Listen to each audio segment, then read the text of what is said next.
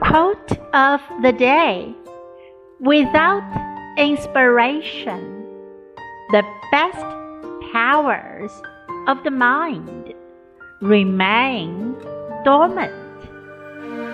There is a fuel in us which needs to be ignited with sparks. 没有灵感，头脑中最强大的力量就处于休眠状态。我们体内有一种燃料需要用火花来点燃。Without inspiration, the best powers of the mind remain dormant. There is a fuel in us which needs to be ignited with sparks.